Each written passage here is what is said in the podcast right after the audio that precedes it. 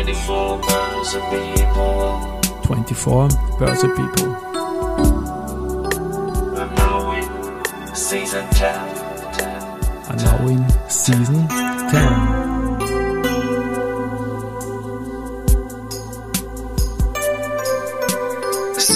Presented by by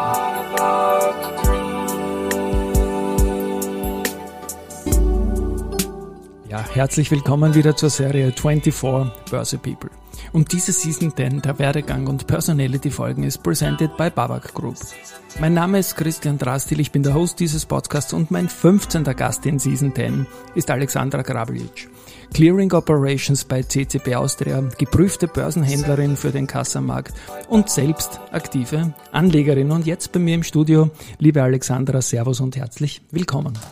Hallo, danke für die Einladung. Ja, du, ich freue mich. Du hast ja schon bei einer Folge bei mir mitgewirkt, 30 mal 30 Genau, ganz kurz. Ganz kurz, aber ein wesentlicher Sager. Da kommen wir dann auch noch zu dem Thema, worüber ich dich gebeten habe zu sprechen. Mhm. In dieser 30 mal 30 Folge, die wir auch verlinken werden. Ja, ich freue mich da immer wieder junge Menschen da zu haben, die sich für den Kapitalmarkt zu interessieren. Das ist nicht so häufig, deswegen immer Highlight. Also los geht's, ich interessiere mich Karrierewerdegang. Was war bei dir, wie ist der Einstieg da eigentlich in die Branche da bei dir dann vollzogen worden? Was waren die Motive dazu? Ja, ich würde mich kurz vorstellen. Also Mach ich das. bin Alexandra Grablic, 23 Jahre alt und habe in diesem Jahr im September meinen Bachelorabschluss gemacht. Ich habe Bank- und Finanzwirtschaft studiert, also passend zum Thema Kapitalmarkt. Und seit Jänner 2022 bin ich eben bei der CCPA. Damals hat es als Praktikum angefangen und dann bin ich dort geblieben und bin jetzt fester Bestandteil des Clearing Operation Teams. Da kommen dann Fragen von mir. Das Sehr haben wir gerne, ja. ja genau. Ja. Genau, wie bin ich dazu gekommen? Also schon als Teenager haben sich da einfach mehrere Berührungspunkte mit dem Thema Kapitalmarkt und Finanzwesen ergeben. Ähm, man hat immer mal wieder was in den Nachrichten gehört, zu Hause, in der Schule. Und dann hat sich einfach das Interesse fürs Finanzwesen entwickelt. Und dann habe ich auch ein BAWAG-Praktikum gemacht, also in einer Filiale. Das ist ein Zufall. Der Season. Sponsor. Ja. Ja, genau. Dreimal war ich bei der BAWAG ähm, und eben durch diese Praktika hat sich dann das Interesse gefestigt und bestätigt. Also dreimal Internship. Genau, also zweimal in einer Filiale, einmal in der Zentrale. Ähm, war eine tolle Erfahrung, ja.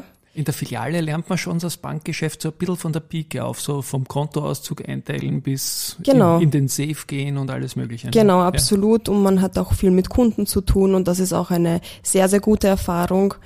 Ähm, genau. Und dann habe ich auch ein Praktikum bei der Börse gemacht. Da habe ich dich, glaube ich, kennengelernt irgendwo. Da hat die Wiener Börse immer so Genau. Gruppenfoto und so weiter. Und dann hat, hat man euch auch ein bisschen Social Media inspiriert und ich habe viele Likes von dir gesehen, habe mich immer sehr gefreut darüber. Und, genau, ja. Das freut mich, ja. Ja.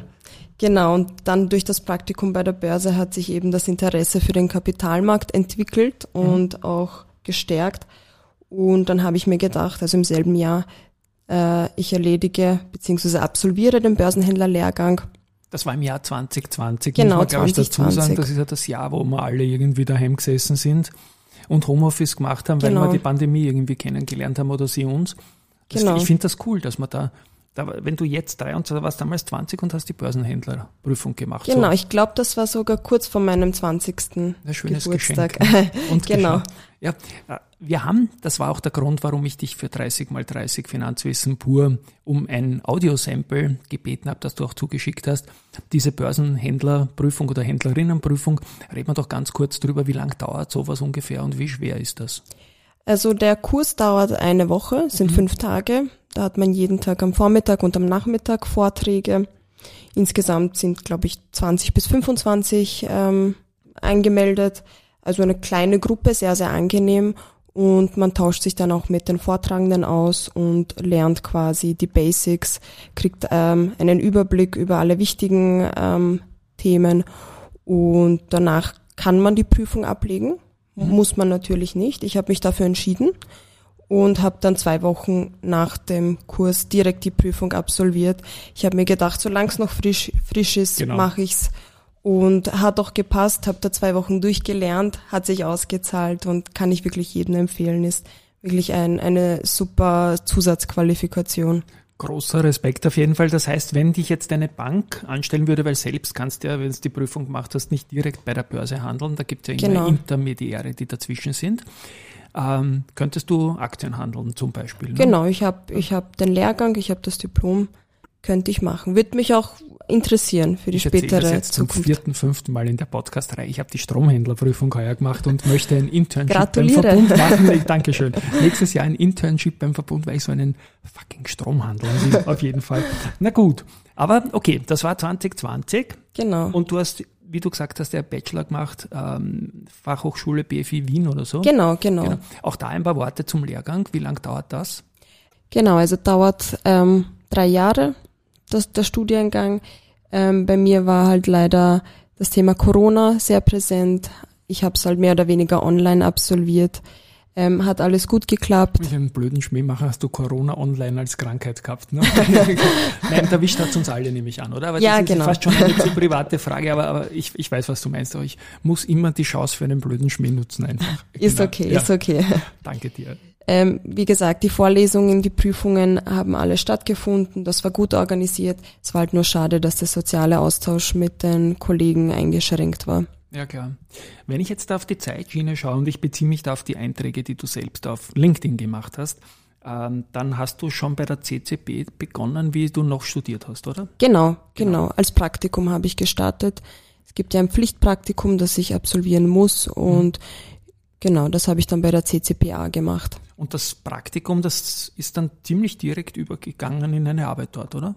Direkt, genau. Direkt. Nachdem das, Das heißt, Praktikum Ihr habt euch beendet war. gegenseitig getaugt und habt gesagt, das wird jetzt was. Ne? So kann man sagen, ja. Ich weiß ja, dass du auch Real Money Investorin bist, dazu komme ich aber zum Schluss. Mhm. Und ich würde sagen, jetzt haben wir so oft CCPA erwähnt, jetzt frage ich mal, was heißt denn das überhaupt und was macht denn die CCPA überhaupt?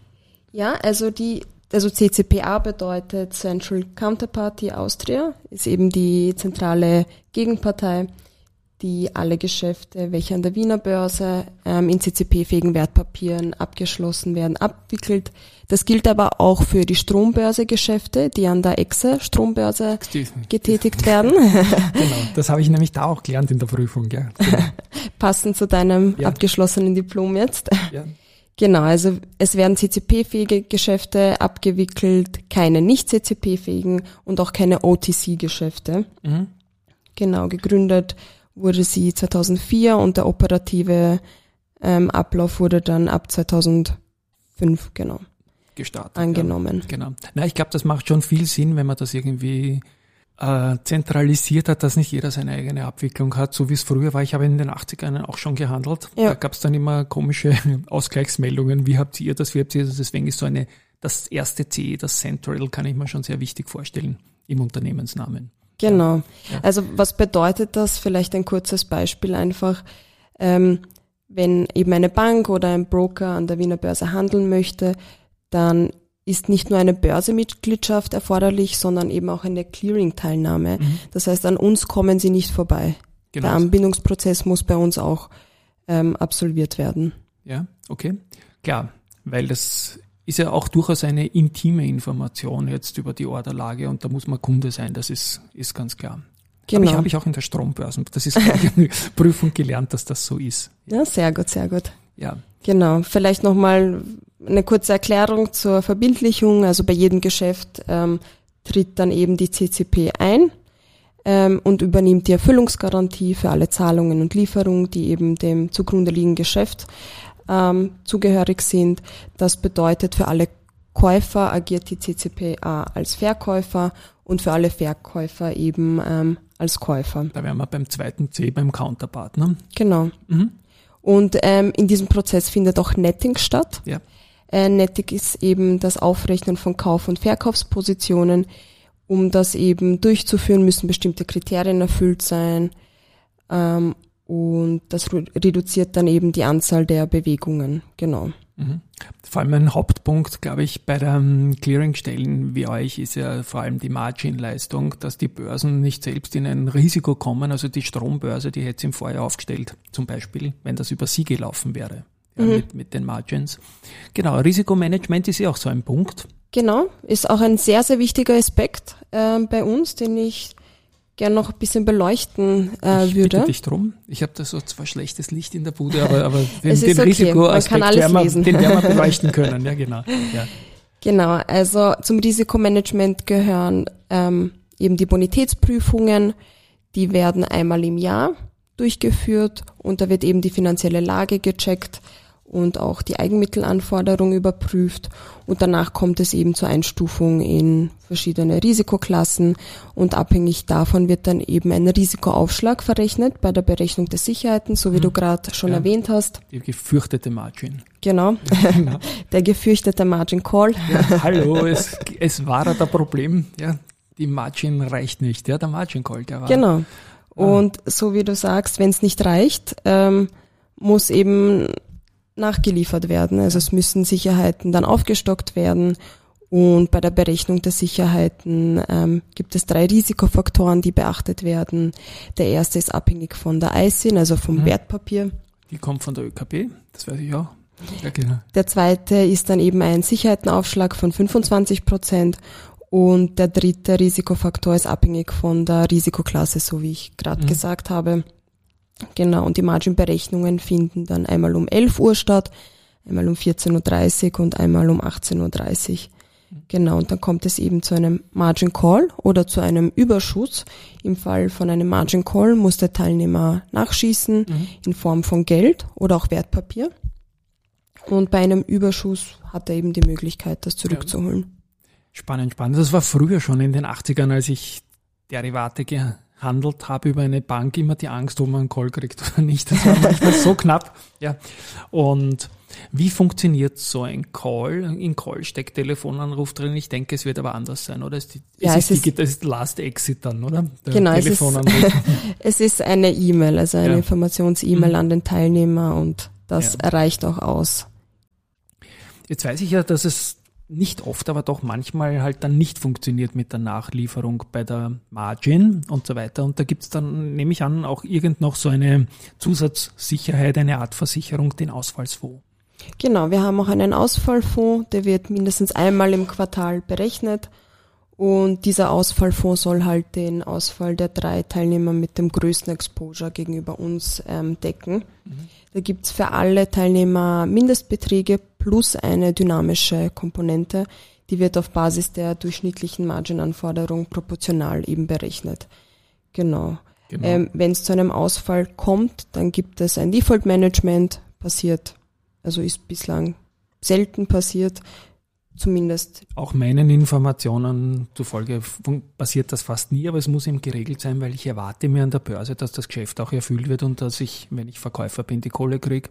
Genau. Und wenn ich Käufer bin, Also es Aktie. ist dann geregelt, ähm, wie dann der Ablauf ähm, Mhm. passiert und dafür haben wir auch einen Default Waterfall. Genau, es werden dann zuerst die Sicherheiten verwertet ähm, des Teilnehmer, die können in Geld oder in Wertpapierform ähm, sein. Dann kommt der Ausfallfondsbeitrag von dem Teilnehmer und dann hat die CCPA noch vorfinanzierte Eigenmittel, die nennen wir Skin in the Game, die dann dazu geschossen werden und erst dann kommen die Ausfallfondsbeiträge von den anderen Mitgliedern und sollte das auch nicht reichen, gibt es eine Nachschusspflicht ähm, für alle Teilnehmer. Da müssen sie bis zu fünfmal den Ausfallfondsbeitrag nachschießen. Das ist aber Worst Case. Das ist Worst Case und meines Wissens nach noch nicht passiert. Und es ist aber ganz klar, dass das die Börsen eben nicht selber machen wollen, die Bonitätsprüfung und solche Sachen dann auch noch. Und deswegen versteht man die Gründung dieser CCPA sehr, sehr, sehr gut. Ich möchte jetzt noch ein Beispiel reinschmeißen, ein kleines. Wenn ich jetzt zum Beispiel AT&S Aktie an der Wiener Börse kaufe und das über den Broker Dadat, kommt das dann irgendwann am Tag, jetzt nicht direkt als Order, aber so ungefähr zu dir dann auch in deiner Arbeit? Ja, das wird ähm, auch zu mir kommen, aber als Privatperson kannst du eben Du nicht nicht, dass es ich war, ne? Ich weiß nicht, dass du das warst und ich kenne da auch keine weiteren Informationen. Ähm, als Privatperson kannst du eben nicht an der Börse handeln, sondern so wie du gesagt hast, über einen Broker Ja, ähm, machst du das und der leitet dann den Kundenfluss auch über die Wiener Börse, sollte an der Wiener Börse handeln. Genau. Also ja, wird dann zu mir kommen, aber ich weiß es nicht. genau. Es klingt ja das Ganze durchaus hardcore ein bisschen, was wir da so besprochen haben. Es ist hochinteressant. Ähm, was taugt dir an dem Job? Ja, die Vielfalt. Ja. Also es ist sehr, sehr vielfältig.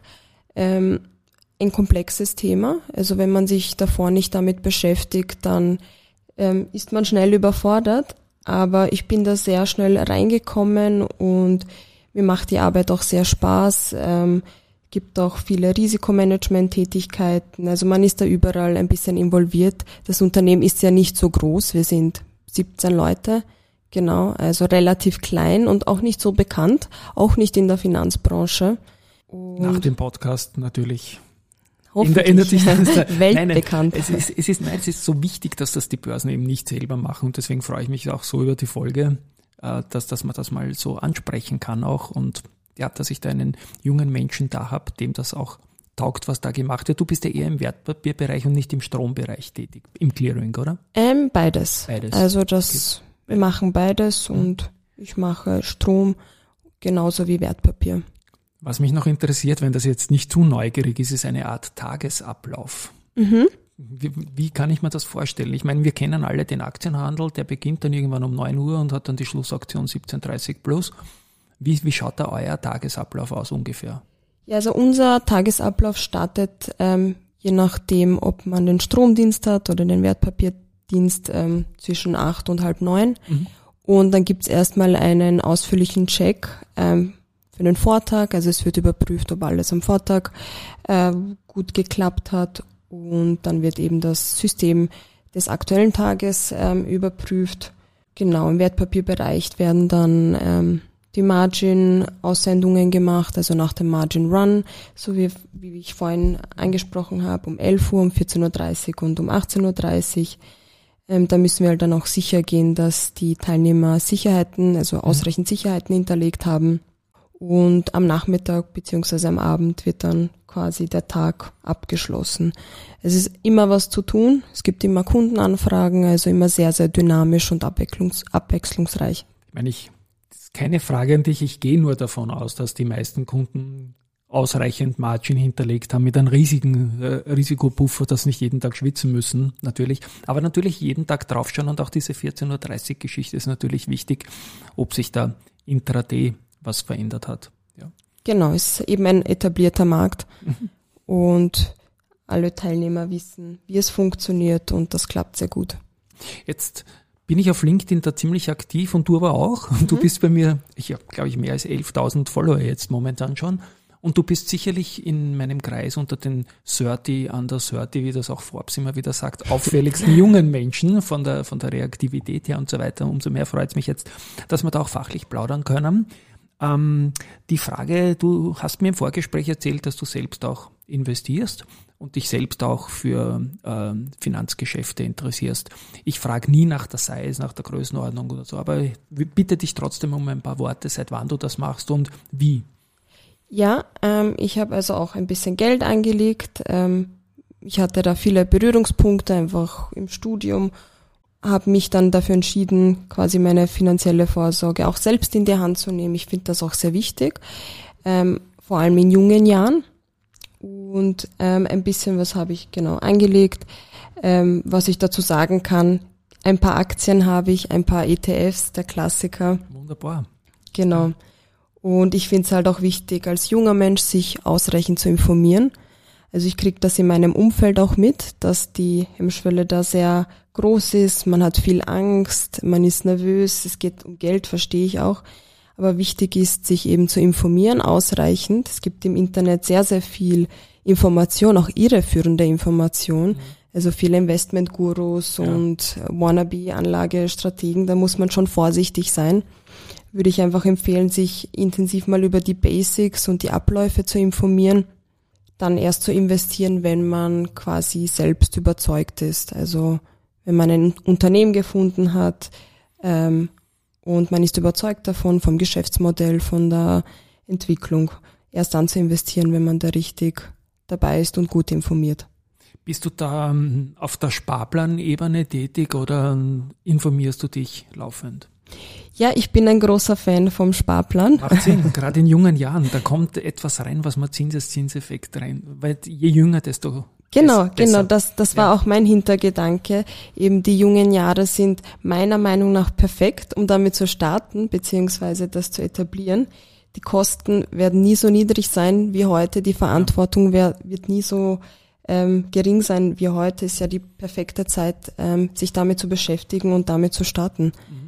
Genau, also ich bin ein Fan von ETFs und das funktioniert sehr gut. Es gibt eine breite Diversifikation und mit den Sparplänen ist das sehr, sehr machbar und gut umzusetzen. Mhm, super. Das ist ja auch gleich ein Call to Action für junge Leute. Man muss es wollen, natürlich. Ich, ich glaube, man, man muss auch dafür geschaffen sein, irgendwie sich damit auseinanderzusetzen. Aber es zahlt sich aus, weil man auch viel mitnehmen kann an Wissen über die Welt und so weiter und so fort.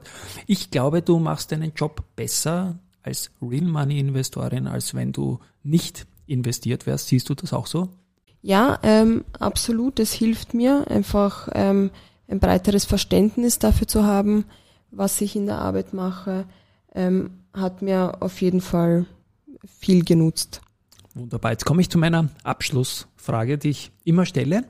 Und diese Abschlussfrage heißt, äh, du bist selbst ein junger Mensch, wirst im Freundeskreis dich vielleicht hier und da über deinen Job auch austauschen. Was rätst du deinen Freundinnen und Freunden, die vielleicht auch in den Kapitalmarkt einsteigen wollen? Du hast das über Internships begonnen und so weiter. Wie geht man das am gescheitersten an? Genau, also tatsächlich, ja, meine Freunde fragen mich schon ab und zu, Das freut mich. wie, wie das abläuft, ob ich einen Tipp habe. Ich empfehle da immer zuerst, sich zu informieren und seine Recherchen zu machen und ähm, gebe ihnen dann ein paar Beispiele für gute Broker. Und ähm, natürlich, wenn sie fragen, ähm, teile ich ihnen noch mit, was ich so im Depot habe. Genau. Das brauchen wir jetzt on stage nicht sagen, aber es freut mich ja, dass da durchaus gesprochen wird auch darüber. Ich habe das Gefühl, es wird jetzt wieder mehr gesprochen über Geldanlage bei den jungen Menschen, Ja, als das noch vor absolut. zehn Jahren der Fall war. Das Interesse ist absolut da, aber die Angst ist auch da. Ja, was ich auch verstehe. Es geht da eben um Geld. Das Risiko, einen Verlust zu erleiden, ist immer da. Ähm, aber es zahlt sich definitiv aus, sich zu informieren und sich das auch anzuschauen. Einfach für die Zukunft. Und was den Job betrifft, du hast ein paar Internships gemacht. Ich glaube, sie waren, niemand war böse zu dir, das kann man sich durchaus trauen, oder?